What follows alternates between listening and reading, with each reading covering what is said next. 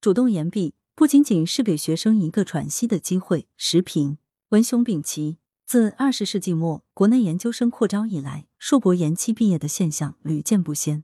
中国教育在线的一份调查报告显示，二零一八年硕士延期毕业率达到百分之十。只是和被迫延期的毕业生不同，韩月然化名的毕业论文早已写完，毕业只差临门一脚。据南方周末报道，四个月前，他向学院递交了延期毕业申请书，延长学生身份半年。同专业的同学里。他是唯一选择主动延毕的人。在前一年的校招中，他斩获了一些工作机会，但是不算满意。就业市场环境并不好，我不想为了就业而就业，随随便便找一个工作。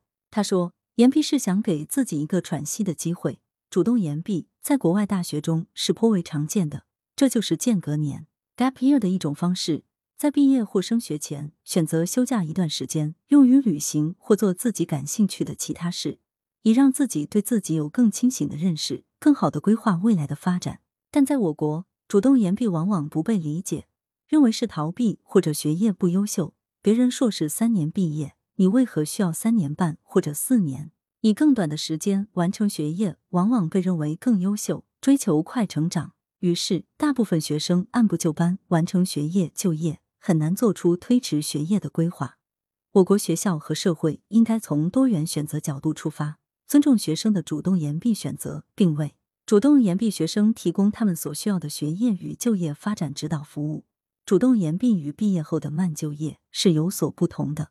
慢就业是已经毕业的学生不急于找工作，主动延毕则是学生延期毕业，身份依旧是在校生，学校也就会按在校生对待，包括保留在校生身份，提供相应的住宿服务，纳入下一届毕业生就业计划等。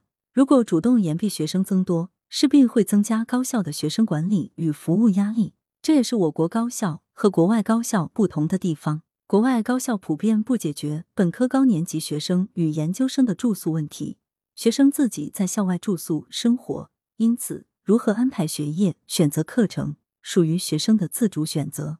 四年本科用五年甚至更长时间读完的大有人在。基于我国高校的学生管理模式，学校并不鼓励学生主动延毕。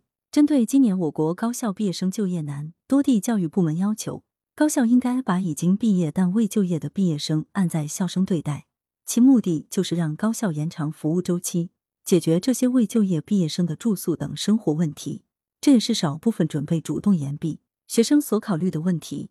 他们担心毕业后不再有在校生身份，因此希望保留在校生身份，给自己考虑下一步发展留下更大的空间。我国可以结合学生的主动延毕需求，来推进完全学分制教学管理改革。在完全学分制教学管理中，学生的学制是弹性的，完成规定学分即可毕业。学生可自主选科、选课、选时、选时。在求学中途某一年不选课去创业，或者在毕业前去某企业实习一年，推迟一年毕业，这都是完全学分制下十分正常的选择。这要求学校有充分的办学自主权，自主设置课程，扩大学生的课程选择权，同时建立起与完全学分制相配套的学生管理与服务体系。与因学业原因被动延毕的学生不同，主动延毕是自主选择，这是给学生自我思考、自我完善的自主空间。